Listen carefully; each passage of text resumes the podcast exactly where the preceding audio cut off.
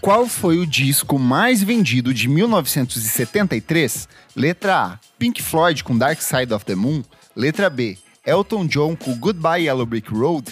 Letra C, Led Zeppelin com House of the Holy. Ou letra D, John Denver com Greatest Hits. Faço ideia, não sou gay charts. Vai, Silva? vai, Nick, vai, Nick. Eu vou chutar a letra B. Elton John. Elton John, Eu resposta errada. A Errado? resposta correta é Pink Floyd com Dark Side Olha. of the Moon, que vendeu 50 milhões de cópias em comparação com os 30 milhões do Elton John. Inclusive, Dark Side of the Moon é o disco mais vendido da década de 1970. Olha! Oi, pessoal, eu sou o Kleber Fak. Olá, pessoal. Eu sou Isadora Almeida. Olá, eu sou Renan Guerra. Eu sou o Nick Silva. E no programa de hoje, os melhores discos de 1973. A gente vai voltar 50 anos no tempo para viver esse período da infância do nosso querido Nick Silva e alguns dos melhores álbuns lançados há cinco décadas. E para participar dessa discussão, nós temos a volta dele, que é o editor-chefe do Monkey Buzz Brasil, Maurício Almêndola. Seja bem-vindo. Olá, pessoal. Muito obrigado pelo convite. Sempre um prazer estar aqui com essa turminha boa. Bom Boa, vamos aprontar altas confusões hoje nos anos 70. Mas antes o que, Renan Guerro? Antes, você deve seguir a gente nas redes sociais, arroba podcast VFSM no Instagram e no Twitter. Além disso, você pode também apoiar a gente. Você gosta da gente? Então doe, doe, doe. É padrim.com.br barra podcast VFSM. A partir de cinco reais você tem acesso a bastante conteúdo com muita antecedência. Você participa do nosso grupo fechado para apoiadores no Telegram. E você também pode assistir as gravações ao vivo, não é, Kleber? Exato, como Valmor Viana, Jefferson Kozenieski, Fabrício Neri, Rafael Dutra, Jefferson Tafarel, Leonel Moura e Tuane Malman, que estão aqui, ó, todos vestidos com suas roupas hippies ali de início dos anos 70.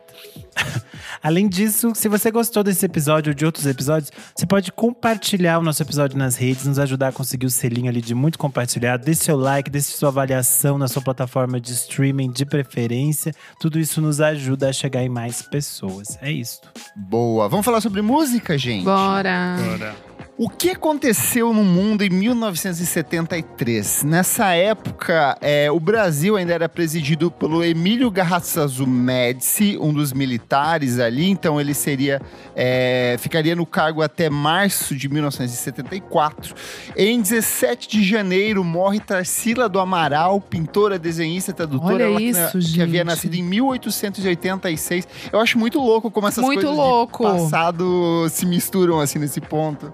Esse ano eu visitei o cemitério da Consolação e o túmulo dela completamente abandonado. Tipo, não tem Sério? o nome dela escrito direito, só tem uma plaquinha meio quebrada. Muito triste. Que Bizarro. tristeza. Em 20 de janeiro nasce o cantor Luciano Camargo. Olha que ma- olha que semana Zezé de maluca! Camargo. O irmão do Zezed? É, Meu é, Deus. o Zezé de Camargo Que Luciano. semana maluca, hein, em 73. Em 20 de janeiro, Richard Nixon toma posse do seu segundo mandato como presidente dos Estados Unidos e meses mais, eh, tempos mais tarde descobriria um grande esquema de corrupção ali do caso Watergate.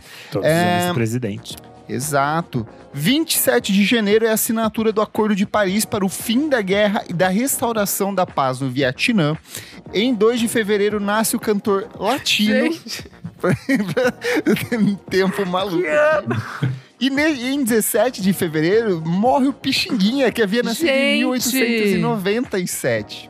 No dia 3 de abril é realizada a primeira ligação de primeiro telemóvel do mundo, o primeiro celular, o modelo Dynatec, pelo engenheiro da Motorola, Martin Cooper, inventor do aparelho, consagrando assim o pai do celular.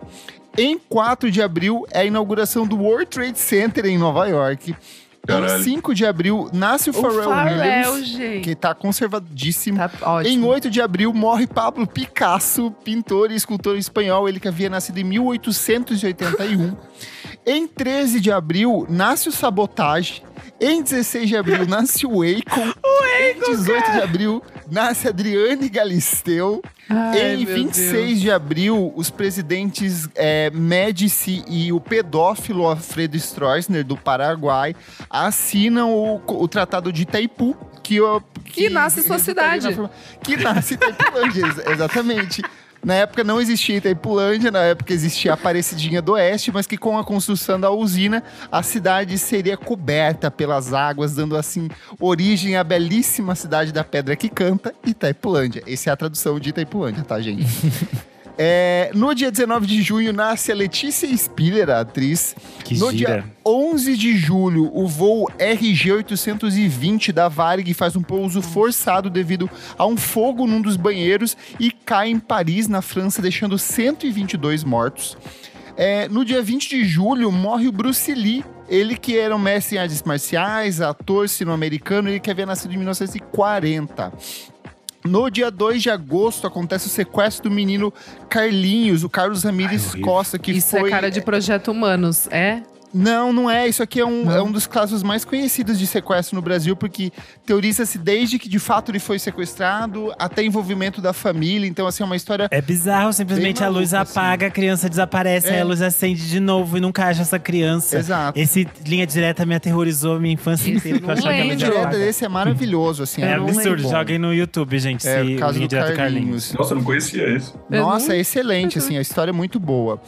No dia 2 de setembro, morre o J.R.R. Tolkien, escritor de Senhor dos Anéis, ele que havia nascido em 1892. No dia 11 de setembro, acontece o golpe militar liderado pelo general Augusto Pinochet, que depõe e assassina o presidente chileno eh, Salvador Allende em uma dessas movimentações do- dos Estados Unidos, tentando barrar a ameaça comunista, e acaba criando um dos regimes mais cruéis da história das Américas aqui. Então, é, a quem assistiu. É, Bom, tem muito documentário que Sim. conta dessa história. Até o, o- o fato seguinte é o que acontece no dia 15 de setembro com a morte do Vitor Jarra, que é a Isa Sim. mesmo. Ai, meu Deus, que susto. Caiu no chapéu aqui. Falando espíritos aqui, ó. É, No dia 23 de setembro, Juan Domingo Perón é eleito presidente da Argentina pela terceira vez com 61% dos votos. No dia 24 de setembro, nasce Sheila Carvalho. Uou. Ela que é cantora, apresentadora e ex-dançarina do El Chan. Ainda é né, que tá fazendo reunion. Tarsila, e Sheila. Com que ano, né? Pra unir bastante Talvez a Sheila seja uma reencarnação de Tarsila. Da Tarsila, pode ser.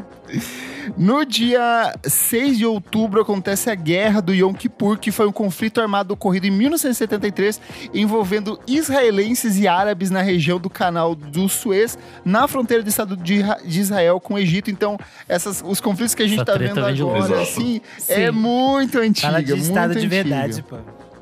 Em 20 de outubro acontece a inauguração do Sydney Opera House, Olha! aquela ópera em Sydney, né, que tem aquela arquitetura fantástica. Em 20 de outubro nasce o apresentador Rodrigo Faro. É, em 24 de outubro nasce o Mad Lip. E no dia 30 de novembro nasce a cantora, Angel! apresentadora e atriz Angélica, ela que tem aquela baratinha na perna. Então vocês estão vendo assim que o ano de 1973 ele foi muito, muito movimentado. Nenhum de nós vivos nessa época além do Nick? Não. Não. Tinha só cinco aninhos, eu não lembro de muita Cinco coisa. anos, é Entendi, verdade. Nick. Mas vamos aqui, vamos começar pelos discos brasileiros. Maurício Vamos. Almêndola, você quer citar qual é, que é o seu favorito desse ano maravilhoso de 1973? Então, eu acho que é uma disputa muito boa entre dois, que são inclusive meio parecidos, assim, que é o Previsão do Tempo, do Marcos Vale, e o Quem é Quem, do João Donato. Que são Boa. os... E é louco porque o, o Marcos Vale que produziu o Quem é Quem, né? Eu, inclu- inclusive, eu não sei qual que saiu antes dos dois, né? Mas é de uma mesma época, assim, né? Uma época em que os dois chegaram, trouxeram a, a bossa nova e essa coisa meio jazz fusion para um lado mais pop, né? O João Donato no Quem é Quem, eu acho que o mais curioso desse disco é que é a primeira vez que ele canta, né? Ele até então ele não cantava, ele era um artista muito mais por um lado instrumental. E aí inclusive foi incentivo do próprio Marcos Valle que ele resolveu cantar. E aí a primeira vez que a gente ouve a voz dele, né, aquela coisa bem acanhada e milimetricamente tímida, né, assim, um pouco ele não, nunca exagerou muito na voz dele, mas acho que o Quem é Quem é um, é um clássico, assim, da nossa música e, e tem algumas músicas eternas, assim, né, do cancioneiro do Donato, que é A Rã, tá nesse disco, O Fim do Sonho, é uma música que eu gosto muito, que tá nesse disco também. E foi um período que ele tinha acabado de voltar dos Estados Unidos, desde o do meio da década de 60 ele estava lá, e ele voltou saudade do Brasil, mas ele também já tinha se separado, né? E então ele tava meio. Tem até uma entrevista dele com o Charles Gavan que ele fala que nos Estados Unidos chegou uma época que tava só ele e o piano na casa, assim, que tava um negócio até meio deprimente, assim. E aí ele voltou, ele tinha feito o Abed Donato, e aí ele se jogou no Quem é Quem, tava, tinha assinado com o Aldeon. E é um disco que não vendeu na época, assim. Foi um, inclusive tem uma história que, o, que a gravadora não apoiou muito, assim, não divulgou como talvez devesse. E aí o próprio Donato fez um protesto na Igreja da Glória, uma história famosa que ele jogou os discos lá de cima e tal. Mas esse é um disco que eu sinto que, assim, com o passar dos anos, ele tá cada vez mais Só flutuado, melhora. assim, né? Sim. Inclusive, acho que como o grande disco do Donato, assim, as pessoas colo- costumam colocar esse como o grande disco dele, assim. Acho que foi, e acho que por isso que ele é tão importante também pelo lance da voz, né? Tudo tá ali, assim, tem é a expansão pop dele, assim, né? A hora que ele atinge um lado mais pop e aí ele vai incrementando cada vez mais isso. E o do Marcos Vale e o Previsão do Tempo, assim, eu acho que é um talvez seja o, o- o ápice do cruzamento do Marcos Vale, né? De, Total. de bossa nova, jazz, e o Marcos Vale é um cara que tem um domínio do pop, assim, bizarro, né? Tipo, ele vai de trilha da TV até Exato. samba, jazz, fusion, assim, o cara compôs Hoje é um Novo Dia, de Novo Tempo lá, né, da, da Globo, compôs Mentira, que virou sample do Plant Ramp, assim, né, tipo, é, é de Stevie Wonder a abertura de novela, assim, né. O Então, eu acho que Azimuth toca nesse álbum, né? o Azimuth toca em todas as faixas, acho que menos duas, que é o terço. O terço tocou com ele no, no Vento Sul, né? Que é o disco anterior, que é um disco mais de rock psicodélico, bem bom também, mas ele, pra você ver como ele tava, assim, né? Tipo, ele lançou o Garra, que é bem a Afiado. linha do Previsão do Tempo, aí ele tava muito livre, assim, né? Porque do Vento Sul, que é psicodélico, ele foi pra essa linha do Previsão do Tempo, que, pô, é, sei lá, é samba, é jazz, é pop. Mas o que eu acho mais interessante desse disco é que ele é bem imprevisível, assim, só que ao mesmo tempo ele é- tem uma coisa muito pop que ele, ele é muito fácil, assim. É, É, eu a melodia que- do Marcos Vale é fenomenal, assim. Tipo, ele É, então. conduz num- de um jeito maravilhoso. Tem uma música desse disco que é mais do, mais do que valsa, acho que é o nome, que parece Brian Wilson, assim, sabe? É uma coisa, tipo, o cara, ele tem um cuidado melódico, assim, acho que é uma das músicas mais bonitas dele, assim. Perfeito. E, e tem Mentira, que é que ficou muito famosa, né, com Plant Ramp, tem Não Tem Nada Não, que, tipo, Não Tem Nada Não, que é, do- é uma música do João Donato e no disco foi produzida pelo Marcos Vale e pelo Elmir Deodato, então, tipo, Tranquilo. precisa dizer muito, assim, é um negócio impressionante. Acho que eu destacaria principalmente esses dois. E um outro só que eu queria falar que eu vou falar bem rapidinho, que é ele é que eu considero ele muito subestimado, é o Novos Baianos Futebol Clube, assim, que eu acho ah, que é um boa. disco muito foda, é que ele ficou acabou inevitavelmente ficando à sombra do Acabou Chorare, né, mas é um disco que é tão bom quanto, assim, né? Eu acho que eles tinham, eles tinham saído da Som Livre, eles foram pra Continental na época, é um disco até um pouco mais livre que o Acabou Chorar, e assim, tem Vagabundo Não É Fácil, com qualquer dois mil, mil réis, que eu acho, tipo, estão entre as grandes canções também do Novos Baianos. Então é como se fosse um epílogo do Acabou Chorar, assim, muita gente às vezes para no Acabou Chorar e, e vale muito a pena também continuar no, no Futebol Clube, que é o do ano seguinte. Perfeito. Boa. Eu vou puxar aqui o que é o meu favorito. Provavelmente, se eu estivesse vivo em 1973, seria meu disco do ano. É Secos e Molhados. Eu já falei que na adolescência foi uma coisa que foi Muito super revolucionária pra mim, no sentido de esse cruzamento entre o glam rock e a MPB. Me abriu muito a cabeça pra ouvir outras coisas brasileiras, assim. E é aquele, é aquele clássico de. É clássico da capa às canções, assim, eu acho que o repertório desse disco, assim, é impecável, a colaboração ali do, do, do Ney com os arranjos do, do João Ricardo, assim, são excelentes. É uma coleção, assim, de hits, praticamente. Cada música ali, uma melhor do que a outra. Sangue Latino, Rosa de Hiroshima. É insano, é insano. Fala, álbum. eu amo assim assado, eu acho excelente, assim. Absurdo. Então, é o grito que. É um disco que foi mega é, é, visto com. com é, com olhos atentos pela ditadura militar da época, então principalmente as apresentações ao vivo, o Ney já contou que às vezes eles estavam se apresentando, a, a polícia simplesmente desligava a luz do show e eles, tipo, acabava, encerrava ali. Então eu acho que é um retrato muito importante do Brasil Sim. da época, mas que continua reverberando de maneira atual até hoje. assim. E vendeu muito, e Muito. eu e eu ouvi do, da história do Verocai, que é, depois que o álbum do Verocai não vendia, pegavam, a, a gravadora pegava de volta, derretia e mandava fazer esse vinil Sim. dos Secos e Molhados, porque, tipo, vendia absurdamente. Então foi sucesso tipo de crítica mesmo. Minha mãe sempre falou desse álbum, assim, que era um, é um dos álbuns favoritos dela. Então, é muito interessante, porque realmente o pessoal comprou a ideia. E, e isso é muito maluco. E eu queria já puxar pro meu álbum favorito. É difícil, tá? É difícil aqui eu. É, já, só um eu cravar aqui, aqui. gente, não tem como citar tudo, nem nos É. nacionais, nem nos internacionais. É muito disco, É um muito cheiro. disco bom, assim. Então a gente vai dando um cheirinho aqui hoje. É. É Bom, mesmo.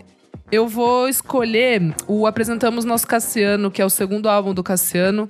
Bom, Eu caí de amores, assim, por esse álbum tem uns quatro anos, eu acho. É muito louco, porque ele é, ele é mais. Um pouco mais sombrio, um pouco mais psicodélico e um pouco mais orquestral que o, o que o Bansou, né? 18 Quilates, que é o álbum que vem depois, em 76, que é muito mais pop e, sei lá, acho que fácil. Acho que eu diria isso, assim. Tipo, é- ele, ele é mais tranquilo de, de se ouvir. Mas esse apresentamos é, Nosso Cassiano é muito insano, porque o começo, assim, é, é- é muito foda. O Vale é uma música maravilhosa, slogan que vem na sequência. E a minha favorita que é Castiçal, é, que é a sexta faixa. Bom, nesse álbum tem, sei lá, é, Robson Jorge tocando baixo na gravação. É, ele foi produzido pelo guitarrista Pedrinho da Luz, que na época era integrante do grupo The Fevers, e arranjado por Carlos Alberto Giril, que é o pianista conhecido pelo nome artístico Don Charles. Então, assim, quem nunca ouviu esse álbum, só conhece o que o Van Soul, vai ouvir, porque esse álbum é brabíssimo. Perfeito.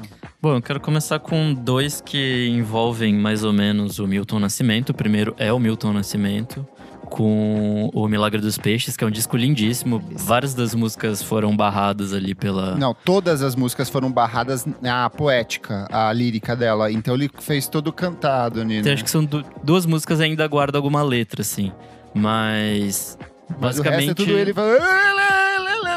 E- Sempre assim. E isso diz muito, assim, sobre a época, sobre o, o sofrimento que, que foi fazer esse disco e que foi externar essas coisas. Acho que nem tudo dessas letras é, viram a luz do dia depois.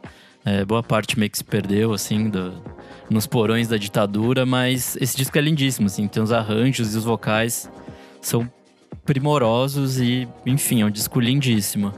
O segundo é o Matança do Porco, do Som Imaginário. Ai, excelente. Som Imaginário inicialmente era uma banda criada ali em 70 para acompanhar o Milton Nascimento. É, aí na formação já teve o Zé Rodrigues, Tavito, Naná Vasconcelos, tipo, só uma galera da pesada. É, mas nessa nesse disco, que é o terceiro e último deles, tá o Wagner Tiso, Luiz Alves, Robertinho Silva e Fredeira. Enfim, é uma coisa bem roqueira, bem psicodélica, bem maluca, assim.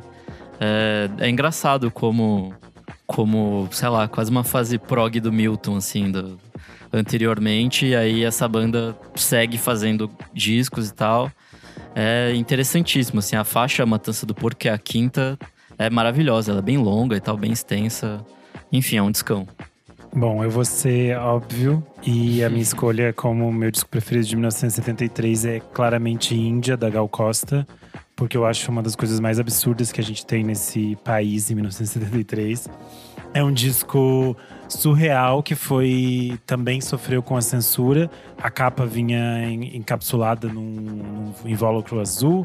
É, uma das músicas foi censurada, que era é, Presente Cotidiano do Luiz Melodia.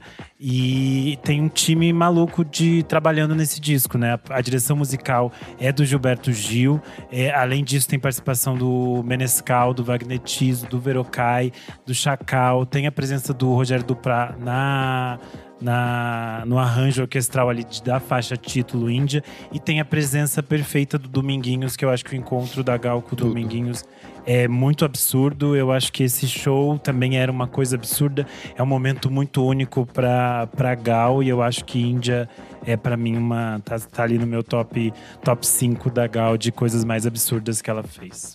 É desse disco que tem pontos de luz, não é? Isso que Isso. depois seria pego pelo Cadranada. Sim. Quero puxar dois estudos de violão aqui que eu acho fantásticos. O primeiro é talvez o meu segundo disco favorito, que é o João Gilberto, com o álbum João Gilberto. É o da capa branca ali, com uma estética minimalista maravilhosa. Esse disco, para mim, assim, é, é, é o ápice do João Gilberto. Eu acho que criativamente ele é onde ele mais brinca com as possibilidades tem nesse disco um Ju, que é uma das minhas músicas Demais. favoritas dele, que é, um, é o João Gilberto fazendo uma bossa nova, só que não intencionalmente ele cria uma música psicodélica a partir disso, assim. então é, é um disco que tem sido redescoberto justamente por conta dessa questão de como ele consegue ir para outros campos da música, mesmo fazendo a habitual bossa nova jazzística dele ali. Tem a re- releitura dele que é bem estranha de Águas de Março, mas que funciona muito dentro desse enquadramento do disco. Então é um trabalho sensacional, gosto demais dele. E tem também o disco do Baden Powell, que é o Solitude on Guitar, que é um dos. É lindíssimo, assim, eu acho que é o trabalho onde ele fica. É basicamente ele e o violão, né? Então, alguns dos discos do Baden Powell a gente tinha muita questão da percussão entrando como elemento complementar ali. Esse aqui é só violão o tempo inteiro e o homem, assim, é um monstro. O que ele faz com um violão, acho que nem o Hendrix fez com a guitarra, assim. É sensacional o- o- as direções que ele vai, um som totalmente labiríntico, às vezes melancólico, então, assim, é de uma riqueza absurda o trabalho do Baden Powell nesse álbum. Ah, eu quero puxar um aqui que também é bem favorito pra mim, que é o Pérola Negra, do Luiz Melodia.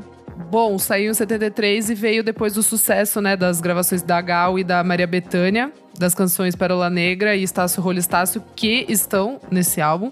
Cara, eu acho muito bom, não tenho muito o que falar, assim. É o primeiro álbum dele, é, tem, sei lá, tem samba, rock, soul. é, ele é triste, mas ele é. Ele é meio sagaz, assim, tipo, tem umas, umas letras que eu acho muito interessantes. E sei lá, eu acho a capa muito icônica, tudo assim, tipo. Perfeito. Eu, eu acho incrível esse álbum, assim. É, E é um disco bem difícil de definir mesmo. Ele é difícil, É, assim, de você... o, que, o que que ele é, né? Tipo, Que ele é muito É. diverso, né? Ele vai pra todos os cantos, mas acerta em tudo também. E ele é muito Luiz Melodia. Não sei, não sei o que isso significa, assim. Mas eu acho que é um Para bem ótimo para cartão de mal, visita. eu acho que é um que ótimo durante cartão muito de tempo visita ele de um foi, artista. ele foi lido de formas negativas, né? Por essa dificuldade de classificar ele Uhum. e de colocar ele, nessa, tentarem encaixar ele em alguma coisa. Mas ele era oficialmente Luiz Melodia, não tem como Exato. encaixar ele em alguma Exatamente. coisa. E acho que por isso que esse disco é tão interessante e vale ser ouvido pra você entender também o que a gente tá falando aqui dessa multiplicidade. Boa. Tem uma história, acho que é no Refavela, do Gil, que foi é um- dois anos depois, acho, de 75, se eu não me engano. O Refavela, que o Gil ele ficou muito assim fascinado pelo Luiz Melodia, que ele achava que o Luiz Melodia ele estava realmente seguindo o caminho do que era fazer uma música brasileira, negra, com Total. todas as possibilidades e com tudo, assim, de um jeito de subverter significados, assim, né? Entrar e sair de estruturas possíveis. Que ele falava que a Refavela é o Luiz Melodia, assim. Ele chegou a falar isso, assim, que é bem interessante. Eu acho que isso já Foda. diz muito de como é difícil de classificar o Perola Negra, assim. Eu acho que nessa questão da, dessa dificuldade de, de classificar algumas coisas, eu acho que 1973 é um ano muito característico nesse sentido de Muito. brincar com as possibilidades de muitas Sim. formas. A gente vai ter o Caetano Veloso com Araçá Azul, que é um disco completamente Ai, não musical, experimental, bizarríssimo. Bafo. Foi o que aconteceu também com o, o disco do, do Verocai. A gravadora tirou de circulação porque não estava vendendo nada. As pessoas devolviam os discos para a loja porque eles não entendiam o que estava acontecendo ali. Mas a gente vai ter também o Walter Franco com Ou Não. A gente vai ter o Sérgio Sampaio com Eu Quero Botar o Meu Bloco na Rua, que vão trazer um pouco dessa questão. É a, é a onda dos malditos, né? Desses cantores mais paralelos da MPB ali, mas que de um jeito ou de outro vão estimular tudo que a gente entende como indie hoje em dia e de seguir uma linha é, pouco comercial, distante das gravadoras, meio que tem esse início, esse aquecimento ali. Então, nesse sentido, o próprio Tom Zé, com Todos os Olhos, é um disco mega experimental, torto. Estranho. Tem um fundo de música pop, mas é totalmente retorcido, fragmentado, assim. 72, a gente tem aqueles grandes discos clássicos, assim, de rock, eh, de psicodelia, de música brasileira. E aqui as coisas começam a ser completamente pervertidas, assim. Então eu acho muito fantástico esse contraste entre o ano anterior, que é maravilhoso, e esse ano que também é tão maravilhoso quanto, sabe? E é uma coisa interessante, porque também, assim, 72, como você falou, era dos grandes discos, assim, né? Que é uma fase o Caetano, pô, ele já era uma lenda da Tropical. Então, 73 me parece um pouco assim a ressaca do sonho Sim. da revolução que não Sim. aconteceu, assim, sabe? Sim. Afinal de contas, a gente tá tipo, falando de anos de chumbo, assim, Médici, né? AI-5, tipo, uma fase bem Sim. sombria, assim. É uma fase que. E e é interessante a gente ver como a arte foi possível de criar coisas, assim, brilhantes, mesmo com essa sombra da censura tão forte, assim. 73 é, tipo, terrível, assim, né? Sim. Eu acho que é muito merda dizer isso, mas exatamente a censura que tornou a arte tão. Tipo, esconder essa subversão, né? Tipo. Daí, acho que daí a gente tem essas letras que são tão contundentes, só que escondidas ao mesmo tempo. É, e também eu acho que esse, esse- que nem o Caetano, Hora Azul, assim, o cara fala de, pô, vou fazer o que eu quiser agora, já que. Foda-se. Foda-se, é. Tipo, eles acho que eles estão nessa pegada também, assim, sabe? Por isso que acho que tem tanto disco que é essa, como você falou, de, de perverter mesmo, né? De tentar achar outra forma de se expressar, assim, que não tá bastando, né? Sim. E eu acho que é um sintoma que não acontecia só na música, a gente vai ter no cinema mesmo, assim, a, a nova, a nova Hollywood, né? Então a galera propondo novas ideias de cinema, de, de pensar para além desses padrões comerciais. Então, ano, ano fabuloso, assim. É, eu quero citar aqui a, a Clara Nunes, porque eu acho que é um ano bastante importante para a formatação do que é a Clara Nunes. E em 1972 ela passa oficialmente a ser uma cantora de samba e ela começa a definir o seu, o seu estilo, o seu, o seu universo temático ali. Ela vai lançar em 1973 um disco homônimo, né, Clara Nunes também, que é o disco que tem Tristeza Pé no Chão, que é um dos grandes hits dela. E é um disco muito simbólico dessa formatação dela é, enquanto cantora de samba, enquanto essa cantora começa a ser uma cantora popular e começa a vender muitos discos. É nesse ano também de 1973 que ela faz é, o show junto com o Vinícius de Moraes e o Toquinho, chamado O Poeta, a Moça e o Violão, que é um Nossa, é show super lindíssimo. Importante, que não tem, no, não tem nas, nas plataformas, mas existe essa gravação deles. É, e aí ela vai, ela vai ah, fazer turnê na Europa, vai tocar em, em Lisboa, ela vai fazer aquela gravação para a TV sueca, que até hoje tem esses vídeos que são excelentes. Acho que é um momento muito simbólico para a formatação dessa imagem que a gente tem da Clara Nunes, de quem ela se tornaria, do tamanho que ela ganharia. Então acho muito interessante também esse caminho que ela está fazendo, porque ela estava cada vez mais se conectando com essas religiosidades de matriz afro. Eu acho que isso é bem simbólico. Bom, eu tenho que ser honesto comigo mesmo e falar de Jorge Ben, porque ele tem uma semi-coletânea lançada esse ano, que é 10 anos depois, é, comemorando 10 anos de carreira. É uma coisa, sei lá, que ele vai fazendo uns popurri maluco, basicamente só de hit, por causa de você, menina, Chove Chuva, Mesquinada, Charles Anjo 45, Paz Tropical, Taj Mahal, enfim, ele vai enfileirando hit atrás de hit, só que nessa roupagem mais anos 70 já, né? Ele já tá em, em outro rolê bem diferente de onde ele começou, então. Enfim, é um samba rock bom demais. Perfeito. Tem um aqui, tal qual Chaves e outras coisas que são muito consumidas pelo grande público e acaba virando meio que um clichê, uma coisa quase insuportável. O Raul Seixas lança em 73 o que talvez seja o melhor álbum da carreira dele, que já ficou muito estigmatizado, porque todo mundo, ah, Raul Seixas virou até piada, o, to- o clássico Toca Raul, que ninguém Nunca aguenta fui na mais. aula, mano. Nunca Mas assim, de verdade, é um baita de um discão, é um puta disco de rock, assim, gosto demais. Tem a minha música favorita dele, que é Ouro de Tolo, que é justamente a música de encerramento. É Mas esse disco essa. tem Essa eu não sei como Sopa. passou na, na ditadura. Assim, Não, ele não tem nada de, de tanto assim, é, tipo, é porque porra, é super política que- essa, essa letra. Não é política, ela fala sobre exi- é existencialismo, é existencialista, niilista, não é né? política, é niilista, sobre a conquista das pessoas, não tem nada de político assim nesse Nossa, sentido. eu vejo super política nessa, Hum, nessa não música. sei. Mas esse disco tem Al Capone, Metamorfose Ambulante, tem Rock Xixi. Então, assim, um disco sensacional. Ele começa com o, Raul imitando Elvis ali na, na Good Rockin' Tonight, assim, numa coisa bem estilizada de rock and roll. A capa, eu gosto demais dessa capa desse disco, assim, mas de novo, é um disco que já foi tão as pessoas exaltado e, e propagado, assim, que começa a meio, ficar meio clichê, assim. Mas, de fato, é um baita de um disco muito bom também. Eu gostei da- do paralelo com Chaves. É, porque é uma coisa que tem seus momentos legais, só que as pessoas saturam demais o tempo inteiro, sabe? Muito bom. Eu vou só citar aqui Paulinho da Viola com Nervos de Aço, É. pois belíssimo. Gente, o eu homem, já- o homem, o já homem trouxe mais a triste do mundo. já trouxe a capa, né, no episódio lá que a gente falou sobre capas, né? Uhum, Foi de capas, né? é. Enfim, é bafo esse álbum, hein? O Sufjan Triste. Stevens original. É isso. é isso. Bom, eu quero falar de Matita Perê, da- do Tom Jobim. É um disco bem esquisito, assim. Ele sai bastante dessa coisa. Enfim, dessa coisa bossa nova que ele tava fazendo nos anos 60, vai pra uma coisa bem diferente, bem orquestral. Tem a, os arranjos do Klaus Ogerman, que é um maestro alemão. E, enfim, é um disco bem, bem interessante, assim, é bem legal.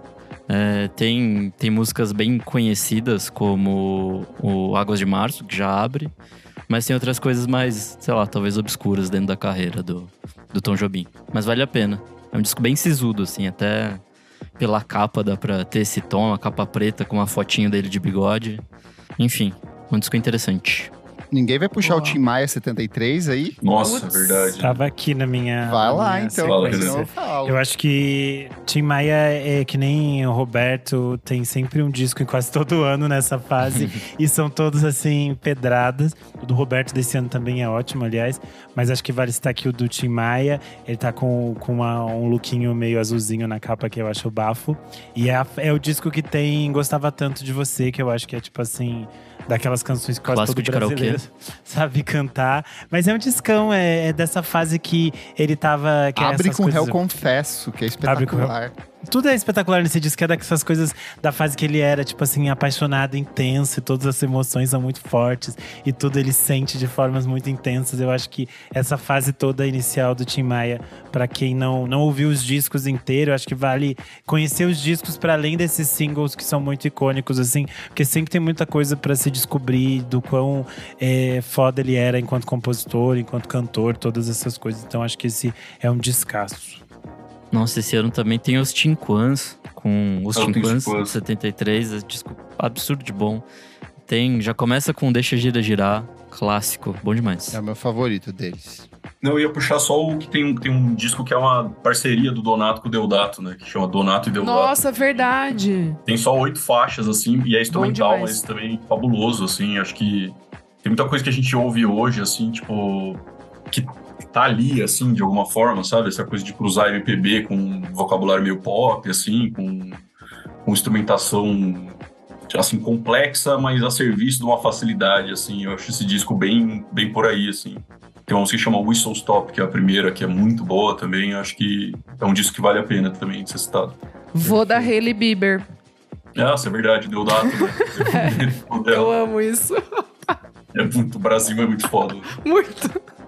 Gente, como a gente falou, muito disco, muito lançamento importante em 73, mas aqui ó, pra citar, pra não deixar passar em branco, Nelson Cavaquinho com o disco homônimo de 73, que tem a versão maravilhosa de Juízo Final Eterno ali. O disco inteiro, na verdade, parece uma coletânea de tanta música boa que tem aqui. A gente tem também é, o próprio Deodato com Prelude, que é um discão maravilhoso de jazz, assim, uma coisa mais contemplativa, muito bonito também. Elis Regina com o álbum homônimo de 1973, que tem uma capa fantástica em preto e branco ali, que tem várias canções incríveis dela.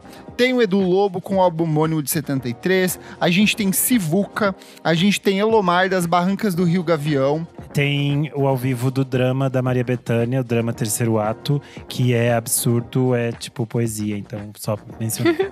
Boa. Vamos pros discos internacionais, meus Ame. amigos? Vai, no, vai nosso convidado? Vai lá, Mal. Qual que é o seu favorito internacional aqui? Ele vai. Ele vai. Esse é difícil, mas eu vou ter que falar o Steve Wonder. Óbvio. jeito. É o Inner Visions, tipo... Esse, assim, é, é a fase do Steve Wonder que ele tava, assim, ele tinha se desprendido da Motown, assim, pelo menos de uma coisa mais rígida pop. Ele já tinha soltado o Talking Book no ano, no ano anterior, em 72, e foi a época que ele resolveu, assim, simplesmente chegar com o pé na porta, assim, né? Eu acho que o Inner Visions é um... Tem muita gente que considera o Inner Visions o melhor disco dele, assim. Eu não sei se, se eu colocaria em primeiro. Eu acho que Eu o Songs in sou the o Key of Songs in Life the Key of Life, meu é, eu acho que ainda É, tem mais coisas, né? Mas, mas é um disco, tipo, tem Living for the City, que é uma música, tipo, psicodélica, uma epopeia, assim, né? Sobre desigualdade, racismo, que ele... É uma música enorme, assim, né? E, que- e esse disco é interessante que ele foi para um lado que ele foi mais político, assim, né? Higher Ground é uma música que, que também é política, que é uma coisa meio superstition também. E uma coisa, e cu- curiosamente tem uma música que é pro Nixon, que é, foi depois do Watergate, chama His, His Mr. Know It All, O que é pro Mal, Nixon.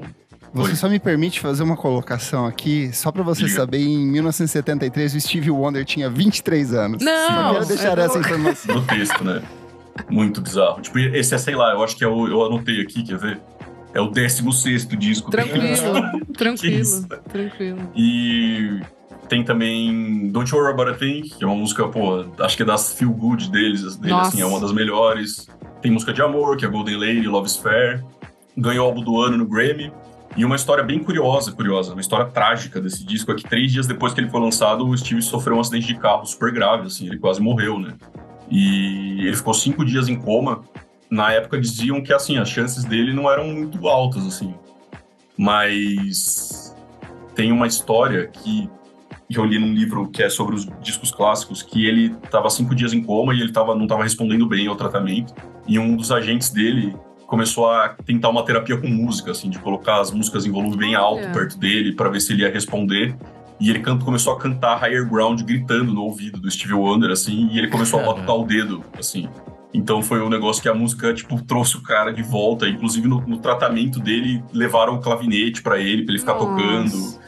E aí ele voltou e o Inner Visions, assim, tá no meio disso tudo, assim, né? E o cara ficou cinco dias em coma, acho que o acidente foi no começo de agosto. Só que daí no fim de setembro ele tava tocando com o Elton John, assim, tem um, ele Meu se Deus. recuperou do nada, assim. Então acho que eu tinha que citar o Inner Visions, tipo, conversar com ele, que eu acho que é. Não tem o que falar. Steve Wonder, 23 anos, e é o, a se- o segundo disco da, da fase brilhante dele, assim, né? Que depois seria o. Fulfilling nesse first finale e depois os Songs in the Key of Life. Perfeito. Nossa, outra tragédia ia acontecer alguns anos depois com a versão de Red Hot Chili Peppers pra High Ground. Higher Ground. Louco, Isso foi, foi É duro. isso, pô. É, eu quero puxar um pacotão aqui, porque em 1973 a gente está no ápice do glam rock. E aí eu trouxe um- uma série de discos que são Boa. fundamentais. David Bowie com Aladdin Sane, Roxy Music For Your Pleasure, Roxy Music com Stranded, eles estavam no auge nesse ano, eles estavam surtadaços aqui. Lou Reed com Berlim, que é uma das grandes obras da carreira do Lou Bafos. Reed. New York Dolls com o álbum homônimo e Alice Cooper com Billion Dollar Babies, assim, então Nossa, é uma época. seleção de obras fantásticas, assim, tudo no mesmo ano, sabe? Falando em rock cabeludo, a gente tem Led Zeppelin com House of the Holy, que vem depois do maior disco deles, né? Então, é, sei lá, eles tentando não se repetir, fazer alguma coisa diferente. Apesar de estar fazendo a mesma coisa e The Song Remains the Same, que é a música que abre o disco, já fala tudo, né? É, porém, o grande ponto alto desse disco é Dear Maker, que anos depois teria uma versão da nossa querida Claudinha. Claudinha Music. Por que, que você tá fazendo isso? Ninguém precisa Nossa, saber. cara. Trazendo informação pro nosso público.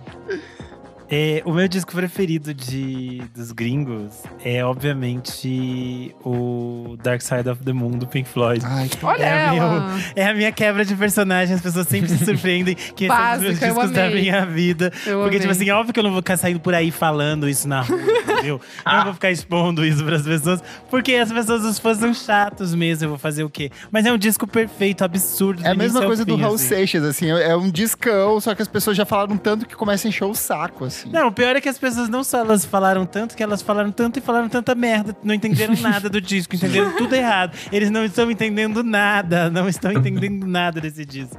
E é absurdo, que é um disco ah, maravilhoso, envelheceu super bem. Não tem aquelas, aqueles exageros, aquelas cafonices que depois o rock progressivo ia ganhar, que vai ficar chatésimo de 300 horas de coisa. Eu acho que é tipo excelente, assim. Os vocais femininos são absurdos nesse disco. É É, a maravilhoso. construção, a narrativa desse disco eu amo demais. O uso de samples, a produção desse trabalho é espetacular, assim. O fato de que cada música, ela- elas são muito singulares, cada uma vai pra uma direção muito específica, mas tudo se completa dentro do disco, assim. E aí a Sim. questão da capa também, eu acho que é muito icônica no sentido de ser uma linha que se divide na a questão da luz ali do prisma, de dividindo várias cores, e é exatamente o que é o disco, Inventou assim, os gays. Inventou os gays, a bandeira LGBT aí. Ah, não, eu só quero, eu só quero citar antes que The Great King in the Sky é uma das melhores Não, faixas melhor coisa do mundo. assim, É tipo, perfeita. porra, É é perfeita essa faixa. Não, esse disco, assim, se for faixa por faixa, o negócio é Não, É, sim. Daytime, né? Guns N' Dan. E ó, não precisa de regravação, viu, Roger Waters? Ele já, já lançou, É. já lançou. Cara, viu? eu vou trazer aqui Catch a Fire, do menino Bob Marley. Ai, chegou. Cara, Nossa, amiga, o que, é isso? É um dread na sua cabeça? Gente, mas é que eu gosto muito desse álbum, não tenho o que falar. A eu gosto Adele. muito. Red. É, então, é o quinto álbum do menino Marsley, com, e daí, né, é, tem o The, The Wailers. E, cara, é, tem muito clássico, tipo Concrete Jungle, Stir It Up. Cara, eu acho foda esse álbum, não, não, tenho muito o que falar. E no mesmo, no mesmo ano também, seguindo a, a linha aqui, Tootsie The Maytals com Funky Kingston, também classicíssimo, que a gente já falou aqui algumas vezes. Então acho que eu precisava falar que, além de toda essa psicodelia e maluquice, também tinha os meninos do reggae. Malditos meninos do reggae. Eu tava, é 73 é um ano assim que, tipo, tem muito disco bom de soul e funk, assim, né? Tem o Sim. 3 do Wesley Se Brothers. você quiser puxar o pacotinho que eu montei ali, Tá. fica à vontade pra citar todos. Tem o 3 Plus 3 do Wesley Brothers, tem o Fresh do Slime da Family Stone, que é muito foda. Muito bom. Tem o do Tower of Power, que é o, o Tower, do Tower of Power mesmo, que é um disco que, tipo, acho que é o disco que mais vendeu deles, que tem So Very Hard to Go. Que inclusive é a música que toca no Cidade de Deus quando matam o Benê. É, Uhum. eu, eu- me marcou, assim, que começa a tocar essa música e apagam a luz e aí ele toma um tiro. Essa cena é absurda. Muito. Ah, e tem Let's Get It On também do Marvin Gaye, que é Nossa, do mesmo essa música é ano, perfeita. que é O essencial. Let's Get It On é uma coisa impressionante, assim, né? Que o cara fez What's. Going On, tipo, um disco totalmente político, assim, né? Um puta salto no som. Aí ele fez a trilha do Trouble Man, aí depois ele fez Let's Get It On, assim. Agora tipo, vamos Amor. transar. Ele Transar. falou, agora o negócio, o negócio ficou, ficou sexy agora, foda-se. Mas o, o, o que eu quero destacar é um que, que não é tão comentado, mas é o Extensions of a Man, que é o último disco do Donny Hathaway, que é um último, último Oh! musical, assim, de estúdio dele. É de que depois- 73? É 73 esse. Ó. Que é um disco que ele, o Donny Hathaway, ele tinha, acho que ele tinha 28 anos nessa época, e foi a época em que ele foi diagnosticado com esquizofrenia paranoide, que foi um negócio que basicamente acabou com a carreira e com a vida dele, assim. Mas nesse disco ele talvez seja o grande disco dele, assim. Tem Be Maravilhoso. Free, Maravilhoso. que virou um incidentalmente assim virou um hino de igualdade racial que foi até usado no filme do Malcolm X do que o Spike Lee fez nos anos 90 Uhum. só que a princípio essa música era uma música que o Edward Howard, Howard que era um amigo dele, fez sobre a condição mental do, do Donny Hathaway, assim, que a liberdade seria ele ficar livre Nossa. Das vozes da cabeça e tal. É uma música pô, maravilhosa, assim, é- e é, foi sampleada pelo Jay-Z no Legacy, do 444 também. Já foi gravada pelo Sérgio Mendes, pela Aretha Franklin, Bob Mac, muita gente. Virou um clássico, assim. E nesse disco tem um cruzamento de soul com gospel, tem coisa Ah, I Love You More Than, than You Will Never Know, né? essa também, a Essa No é It's You, que eu acho que é um dos sons insana. mais bonitos, assim, de todos. E o Donny Hathaway é um cara que tem uma história muito trágica, assim. é- ele morreu, acho que em 79, e foi é uma coisa que... Ele tomava 15 remédios por dia, tinha uma coisa assim, é um negócio super grave que ele tinha, e ele... Chegou uma época que ele não aguentava mais tomar, e ele parou de tomar. Só que aí as coisas voltaram, né? Ele começou a ter de novo, ele tinha uma paranoia muito forte, e uma vez ele, ele, ele brigou na, numa gravação e foi pro hotel. E aí ele caiu da, da janela, assim. Tem gente que acha que foi suicídio, mas me parece mais assim, tem muitas, muitas hipóteses que, na verdade, ele estava fugindo das vozes, assim, não que necessariamente ele Sim, sim. tenha querido se jogar, assim, né? Mas é- eu acho que é um, um dos- uma das maiores vozes do soul, assim, tipo...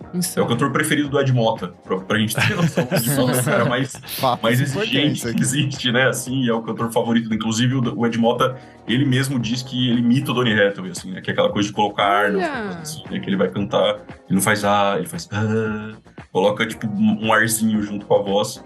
Então, eu queria destacar esse disco que é, assim, Pô, maravilhoso e um disco que traz o que tem de melhor do soul e, ao mesmo tempo, tem uma coisa meio meio que comove, assim, né? Porque você se coloca no lugar do Donnie, das histórias e, e dessa tristeza de uma condição mental que ele não conseguiu, infelizmente, escapar, assim. Eu acho aproveitar esse, esse embalo aqui do tópico e citar o- a estreia do Rufus, de 1973, que é o álbum que lança a Chaka Khan.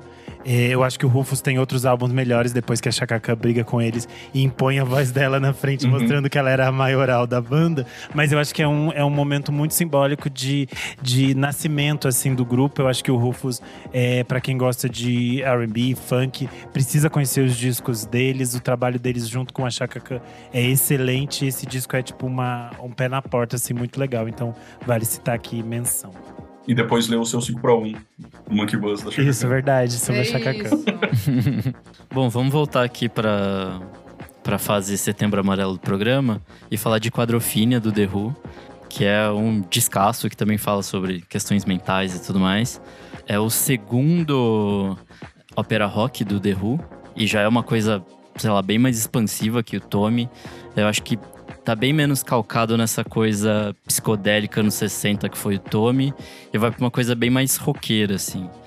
O plot gira em torno de um, de um cara que tem quatro personalidades dentro dele, então essa, essas quatro personalidades vão aparecendo ali ao longo do, do, do disco. É bem interessante. Ganhou um filme também, que é um filme menos ruim que o Tommy, mas ainda assim é um filme esquisito, como tudo que o The Who fez para além das, dos discos, né? É, mas enfim, é um descasso, assim, vale muito a pena. São 80 minutos de, de rock, sabe? É interessante. Ai, rock. Bom demais. Cara, eu vou continuar nos rocks aqui e eu vou com o meu favorito, que é o Goat's, Goat's Head Soup dos Stones. É, é muito louco, porque eles tinham lançado o Exile on Main Street, daí depois eles lançam esse álbum. Tipo, caralho, né? E eles, assim, estavam completamente em outra dimensão, usando muita droga. Eles ainda estavam com aqueles problemas lá das, das Problema taxas. É, pro- pro- problema fiscal lá. Então esse álbum, ele foi Fazendo o Neymar do rock. Então esse álbum foi gravado na Jamaica, nos Estados Unidos e uma parte no, no Reino Unido. Cara, é, tem Andy, que acho que é a música mais famosa do álbum. Mas tem 100 Years Ago, que eu amo.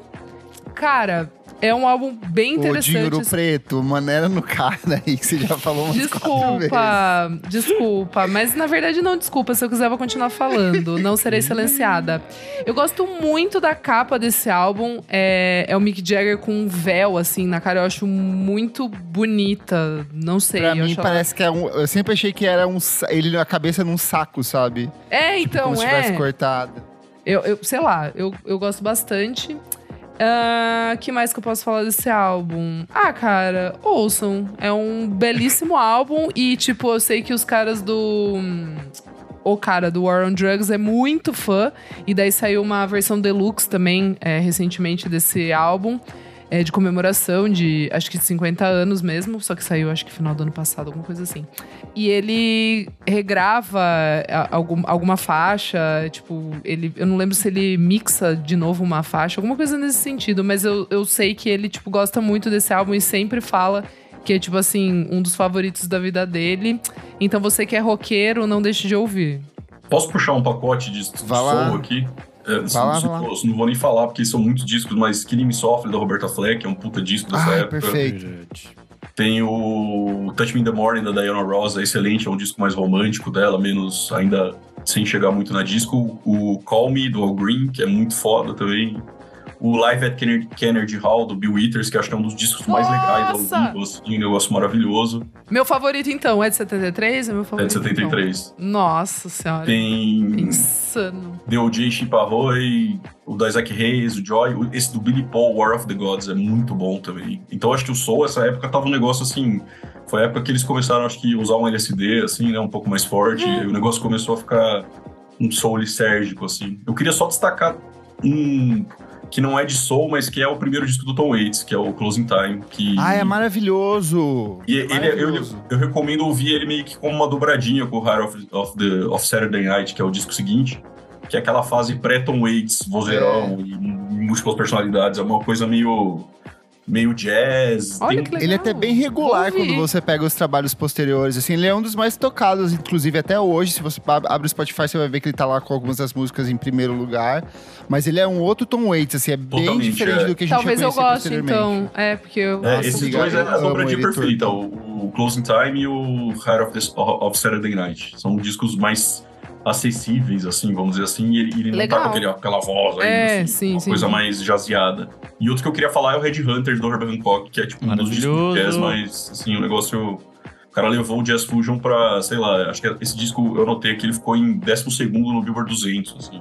Nossa! Então é, era interessante como o Hancock era um cara que tocava com Miles Davis e tal, mas ele mesmo diz que ficou muito fascinado com o Sly and the Family Stone, com o James Brown. Então ele quis também fazer um disco de colocar os te- sintetizadores na frente ali, né? Tocar um Fender Rhodes, trocar os pianos Inclusive tem uma música que chama Sly no disco, né? Então queria só destacar o Olha. Red Hunters também, que é um disco. E Watermelon Man, acho que é uma das músicas assim mais fenomenais Essa música é instrumentais. assim. Essa música é uma viagem total. assim. E o legal é que ela tem uma versão anterior de uns Orgânica, né? 10 anos atrás, assim, que Exato. era tipo é, 60, é de 62. outra coisa completamente É. diferente.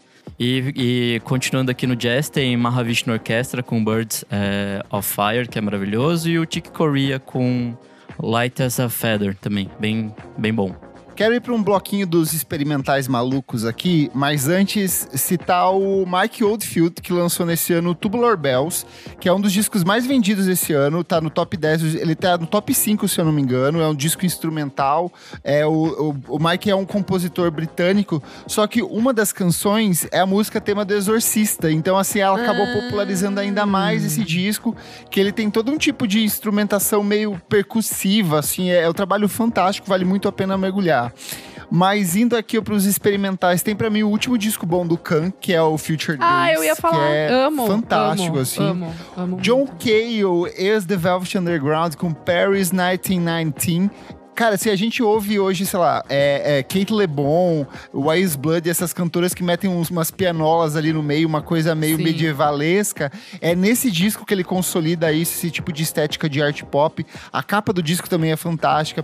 Perfume Genius também já bebeu muita coisa desse disco aqui, vale Uhum. muito a pena. Tem os alemães do False, com False 4 também, que é o outro disco incrível de krautrock.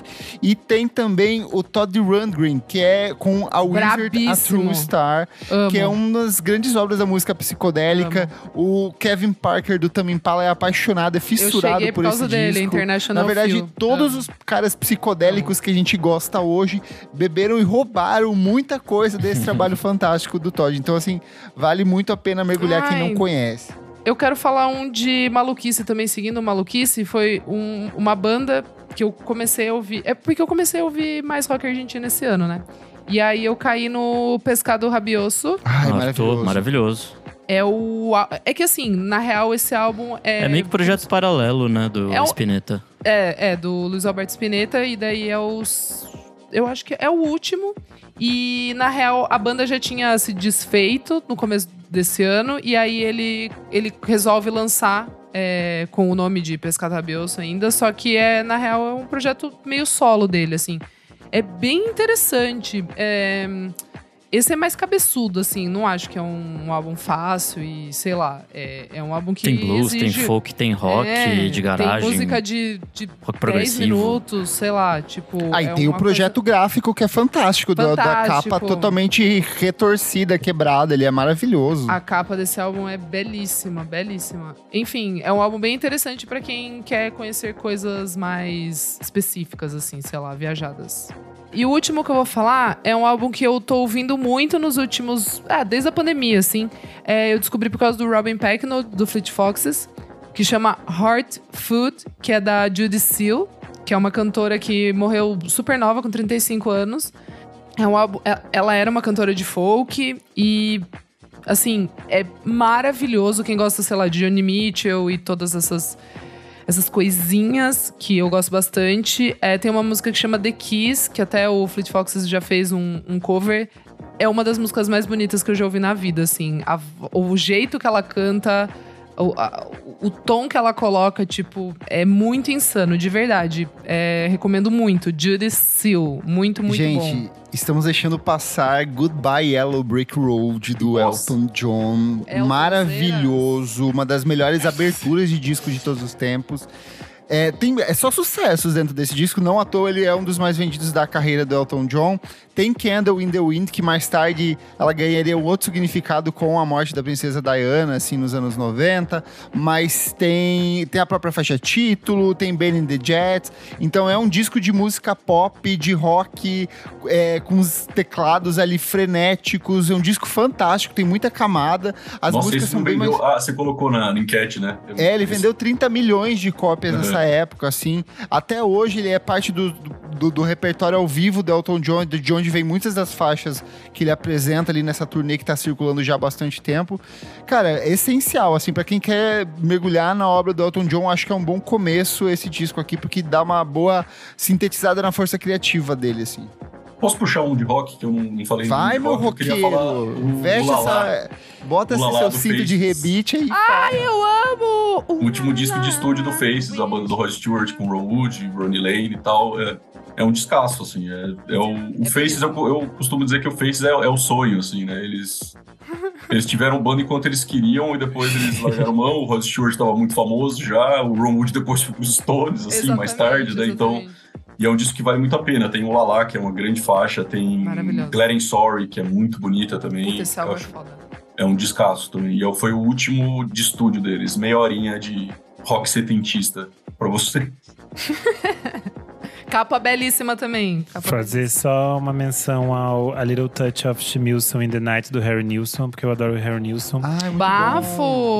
Olha chique. você mostrando essa skin. Eu amei! Eu adoro o Harry Nilsson, é culpa da Amy Mann, ela me fez viciar nas coisas Ai, dele. que tudo! Pra mim é culpa da Mariah Carey. Pra mim é culpa do The Wall. Eu descobri depois, eu fui pela Amy Mann e fiquei, ué, Mariah Carey veio aqui, gente, ela já passou aqui nessa sacola.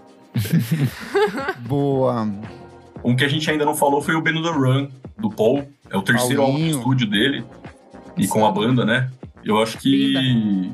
é, com o Wings, eu acho que é um disco. Talvez seja. Na minha opinião, é o grande disco solo dele, né? Tem gente que gosta mais de outros, mas eu acho que é o mais. Talvez seja o mais unânime. Ali sei. tá a magia, fala aí, mal. É, o Ben the Run é. Putz, a própria música Ben on the Run, né? Nossa que- senhora, e quando ele toca ao vivo, veremos em dezembro. Então, tem Let Me Roll It também desse disco, que é muito boa. 1985 é desse disco.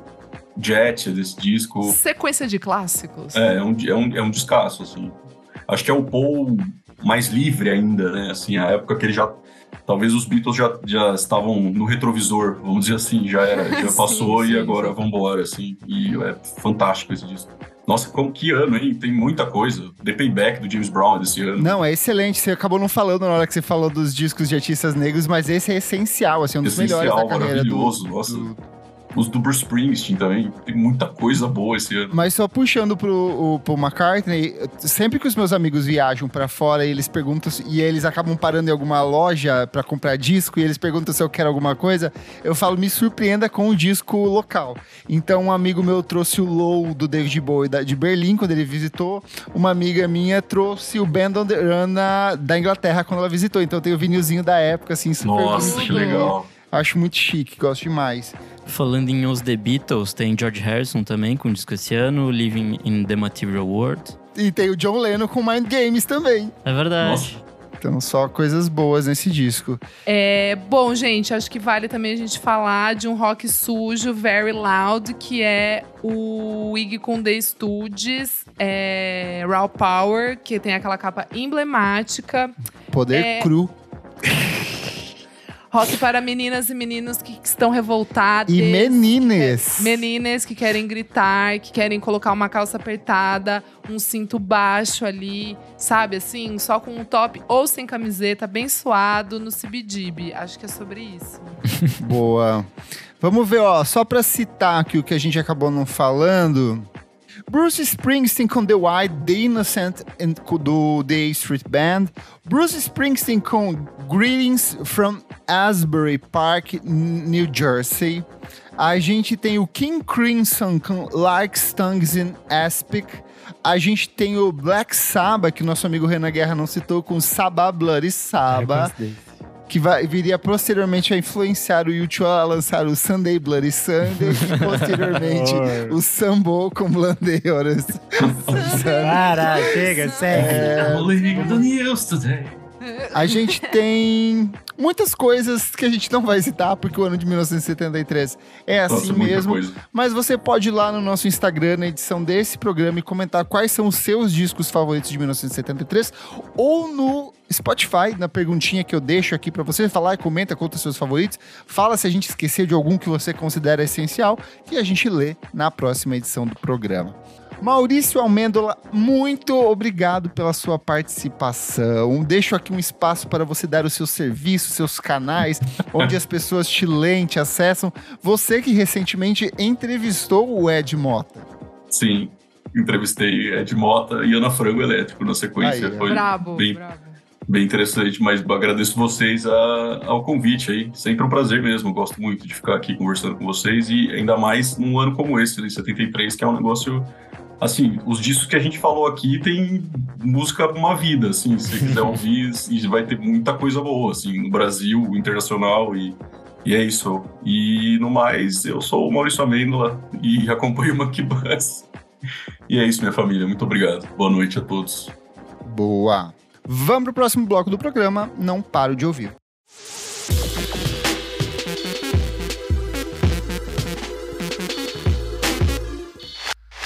Chegamos ao segundo bloco do programa Não Paro de Ouvir. Minha amiga Isadora, o que é este bloco? Ah, Renan Guerra, nesse bloco a gente traz novidades musicais que não paramos de ouvir. Novidades musicais. Que você ouviu. Boa! O que você traz hoje, dona Isadora? Gente, a gente já deu o EP do E a Terra Nunca Me Pareceu Tão Distante? Ainda não, porque ele foi lançado na semana passada. Foi, É. né? Eu tô, eu tô meio confusa. É, ele tá na minha lista aqui também. Tá na lista, né? Tá na minha listinha Tá. também. Ai, gente, então, Então vamos vamos todo mundo de todes, de mão dadinhas. É, Gostei muito. Achei lindo, sério. Fiquei, tipo, ouvindo essa semana. No caso, o EP se chama Linguagem. São quatro musiquinhas e a gente já tinha dado a Bruce Willis aqui, né? Sim, a Terra nunca me pareceu tão distante. Pra quem é ouvinte antigo, a gente já falou bastante deles aqui. A gente sempre cita. É uma banda de post-rock instrumental aí pra vocês, cabeçudas e roqueiras. Meu, meu único problema com o EP é que ele é pequeniucho demais. Curto. É, eu também queria Deixou mais muito música. com, com gostinho de quero mais, assim. Tipo, ah, Hum, Às vezes coisas pequenas também são boas, Nick. Nem tudo precisa ser tão grande.